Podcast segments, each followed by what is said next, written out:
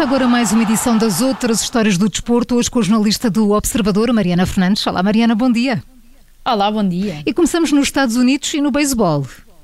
Sim, e como sabemos, o beisebol é uma daquelas eh, modalidades que tem pouca ou nenhuma expressão na Europa. Foi um desporto que nunca conseguiu propriamente atravessar o Oceano Atlântico, transportar-se dos Estados Unidos, de Cuba, de Porto Rico para o resto do mundo, continua a ser um fenómeno muito continental, mas que ali, na América do Norte, na América Central, é claramente um dos grandes eventos desportivos do ano.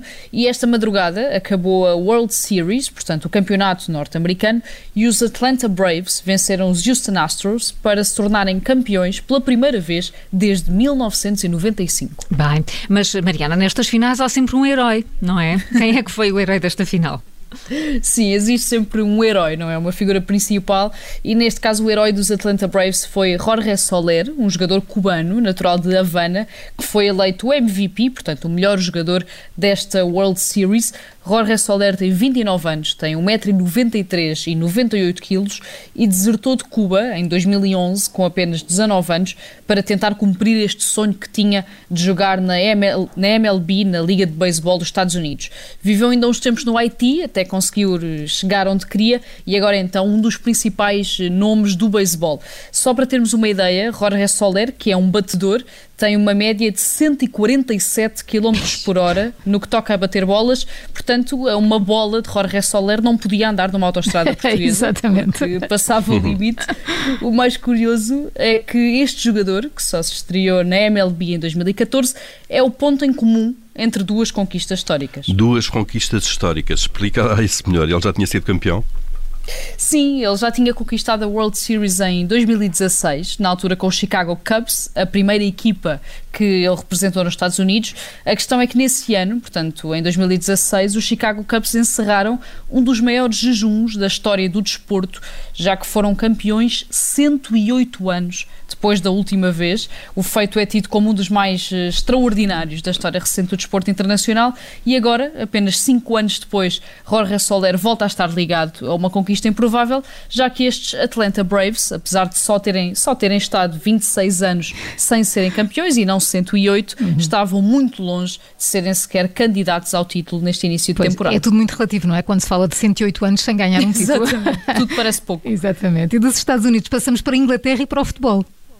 Sim, com uma história com a qual, apesar de toda a estranheza, alguns adeptos acérrimos de clubes de futebol poderão identificar-se. Isto porque, como sabemos, o Manchester United não tem vivido uma última década fácil. Pois o não. clube não é campeão inglês desde 2013, nunca conseguiu encontrar um sucessor à altura de Alex Ferguson, não conquista qualquer título desde 2017, quando ganhou a Liga Europa e a Taça da Liga, ainda com José Mourinho.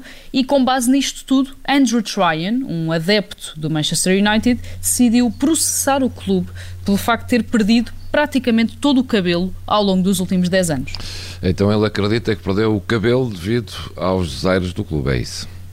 Sim, exatamente. A ideia dele é que merece ser recompensado por ter ido aos estádios, por ter assistido às derrotas e por ter perdido praticamente todo o cabelo na última década devido ao stress, devido aos nervos. As imagens do antes e do depois de Andrew Tryon tornaram-se virais nas redes sociais, onde apareceram fotografias deste adepto há 10 anos, durante uma goleada sofrida contra o Manchester City, e fotografias da mais recente goleada contra o Liverpool, e onde a falta de cabelo é evidente. Se foi ou não devido às derrotas do Manchester United, parece-me que nunca, Nunca vamos vamos saber. saber, pois. E terminamos estas outras histórias com um treinador.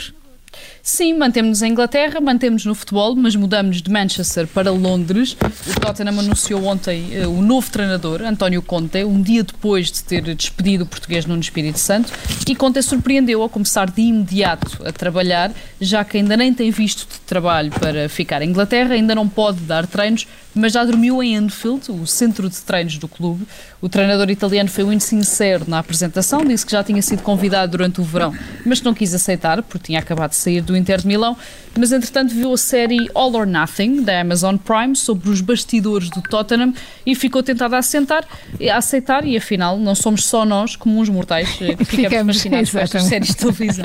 A jornalista da editoria Está do Desporto bom. do Observador, Mariana Fernandes, com as outras histórias do desporto nas manhãs 360. Amanhã há mais para conhecermos.